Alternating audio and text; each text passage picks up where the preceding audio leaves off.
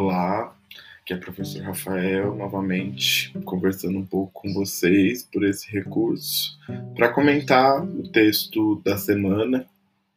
É um texto interessante porque é um texto recente, né, publicado ano passado e que traz algumas discussões interessantes para a gente poder entender o que é discutir cotidiano na terapia ocupacional.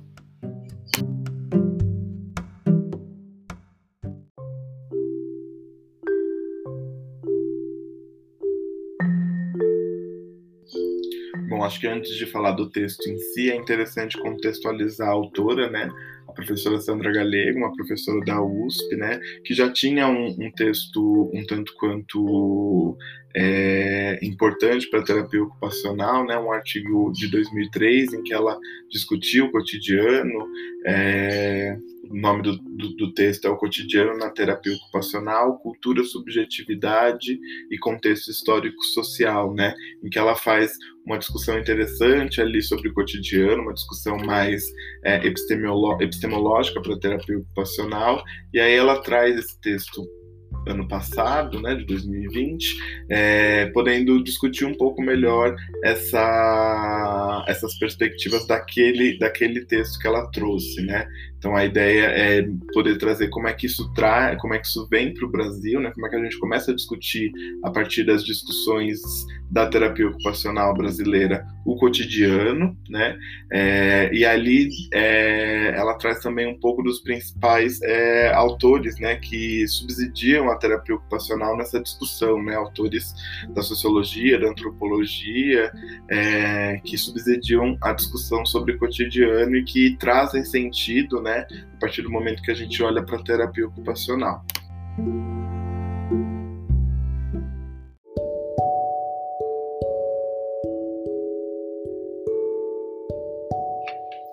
Autora ela começa logo no início, né, trazendo a discussão de cotidiano, né, na verdade o significado de cotidiano na língua portuguesa, né, e é interessante perceber que desse significado é, existe toda uma construção sócio-histórica do termo, né, isso independente da terapia ocupacional. Aliás, eu acho que é com isso que a terapia ocupacional talvez é, se, se, se, coloque né, como produtora né, desse entendimento e aí acaba absorvendo essa discussão também, né?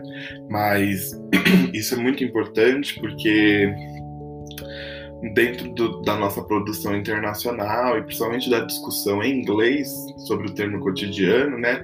O termo ele é, ele é traduzido como é, everyday life e Everyday Life ele tem uma, um significado muito mais próximo de dia a dia do que necessariamente o significado de cotidiano. É, e aí isso causa uma certa estranheza, né? Porque aí é, a gente reduz né, a ideia do dia a dia para a ideia das atividades de vida diárias somente, né? E daquelas, daquele, sequencia, daquele sequenciamento das atividades sem um, uma compreensão mais é, globalizada do, do contexto, né? Mesmo a ideia do contexto ela fica muito focalizada, né? Ela não é vista um aspecto sociocultural.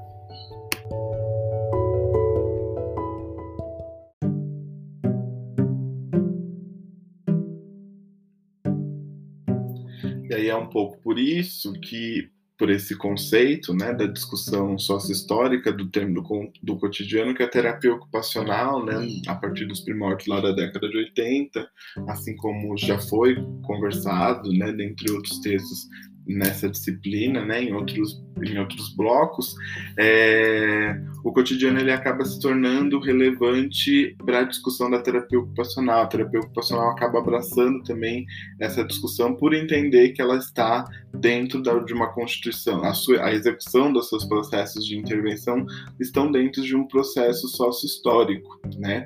E, e aí por estarem dentro desse processo se desenvolvem como tal, né? O importante também de dizer sobre o termo cotidiano, né, é que ele é, ele é visto por alguns acadêmicos, né, existe um entendimento do cotidiano como uma categoria de discussão, assim como atividade e a ocupação, né, em que algumas áreas, é, a partir do seu processo de, de criação, né, ou de, ou de organização, né, e principalmente dos processos epistemológicos, de teorias e tudo mais, é, se construíram dentro de uma perspectiva ou da atividade ou da ocupação e também do cotidiano, né? Assim como também o cotidiano ele, ele entra em discussões que, que, que, estão baseadas dentro da concepção de atividade ou dentro da concepção de ocupação.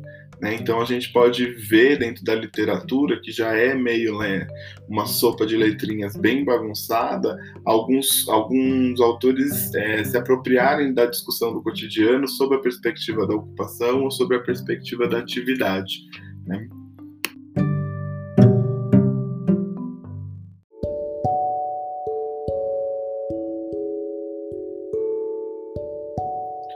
interessante é que a partir disso ela desenvolve é, uma discussão dentro de uma de, dentro dessa nova dessas novas discussões que surgiram sobre o cotidiano na terapia ocupacional, né? Como eu disse, ela tinha um texto de 2003 que ela trazia muito uma discussão teórica, né?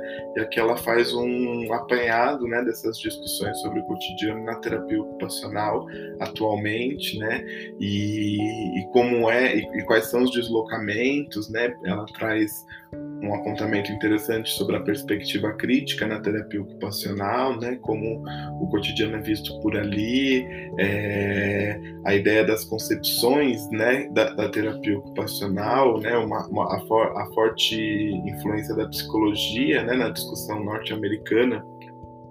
E como isso vai se é, reorganizando a partir do momento que a gente não olha tanto, né, para essa discussão mais centrada né, na perspectiva da ocupação e começa né ter uma produção e uma discussão muito próxima né um, um na verdade é, uma, uma aproximação com as ciências humanas e sociais né pela perspectiva também não só das ciências humanas e sociais mas o quanto que tem a influência da, dessas perspectivas na saúde coletiva também, então a proximidade com esses campos, que constituíram e, e formalizaram essa ideia né, da gente poder conceituar o cotidiano.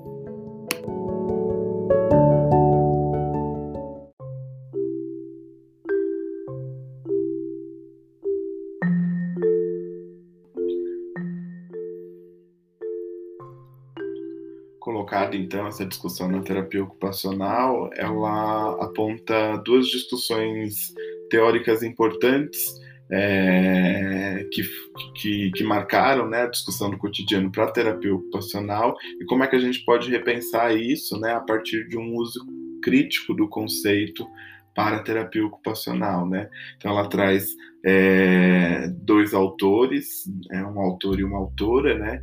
É, em que se complementam em certa forma, porque um acaba entrando na discussão do outro, é o que a gente vai perceber aqui, né? A partir das interfaces de cada um, né? Mas a autora, né, e autora do livro do cotidiano e a história, que é um livro que é recorrente na terapia ocupacional, é a Agnes Heller, né? É, a Agnes Heller era húngara e teve que fugir, né, por conta do Holocausto, né, e pela invasão nazista é, na Hungria. E, e aí essa trajetória era muito importante, né, porque se assemelhava a uma trajetória de uma outra escritora, Hannah Arendt, né, que também tem uma discussão super interessante, super profunda e que já foi citada em alguns outros textos que a gente leu anteriormente, né, é, mas que o subsídio da discussão da Hannah Arendt, né, sobre a vida ativa, é, traz a discussão do cotidiano para Agnes Heller, né? A Agnes Heller tem umas frases emblemáticas que são bem interessantes e que pontuam de fato é, as questões para terapia ocupacional, né, como a vida cotidiana não está fora da história, mas no centro do acontecer histórico, né, a significação da vida cotidiana, tal como seu conteúdo, não é apenas heterogênea, mas igualmente hierárquica, né? O cotidiano é a vida de todo homem. Então ela traz essas discussões, né? Mas também sobre uma perspectiva é, do materialismo histórico, né? A partir do momento que ela vai entendendo é, a questão da discussão econômica, né, dentro do, do, do, das nossas rotinas, né, e o quanto que a gente vai estratificando a nossa sociedade dentro das rotinas que são impostas, né, e se alienam, né, dentro da discussão de alienação. Acho que inclusive ela tem até uma frase que ela fala da questão da alienação. É, aqui a vida cotidiana de todas as esferas da realidade será aquela que mais se presta à alienação. Ela tem uma discussão muito forte dentro do materialismo histórico.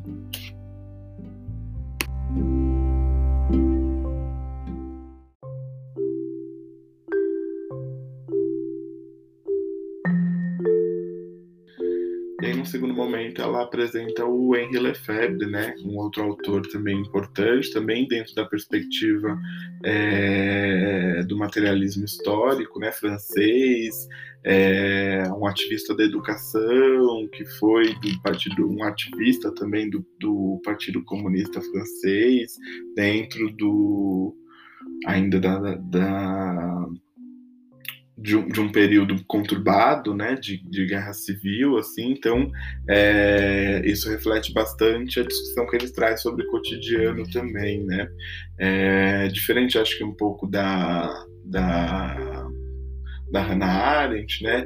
Ele aqui é, tem um foco é, de, de, não entender o, o, cotidiano como um conceito, é, mas sim como um fio condutor para se conhecer a sociedade.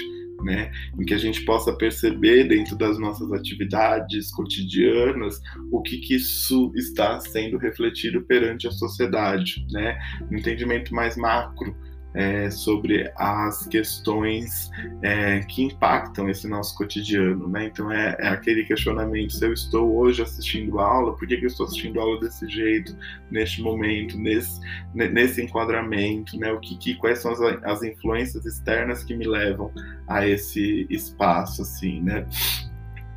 E aí é, ele traz uma discussão também interessante né, sobre essa ideia de que alguns colocam é, uma certa insignificância né, sobre esse conceito das atividades do dia a dia, né, do, da rotina, e o quanto que, na verdade, nelas está implícito esses fenômenos sociais. Acho que é uma parte interessante também. E, e só para pontuar, uma, uma pequena, é, são pequenas diferenças que tem entre os dois conceitos.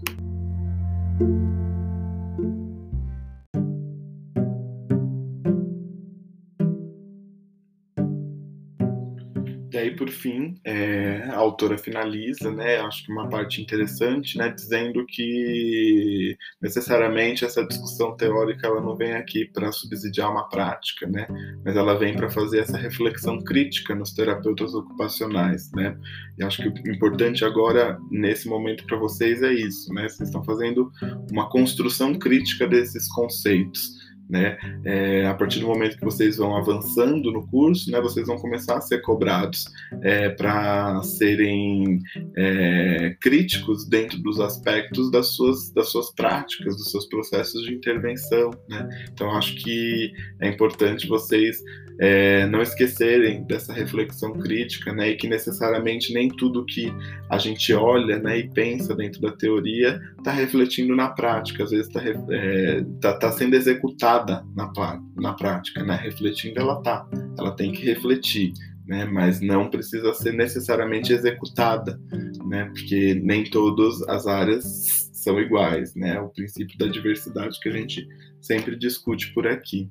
Acho que é isso por hoje. É... Fiquem atentos para as próximas aulas é... e a gente vai conversando. Um abraço.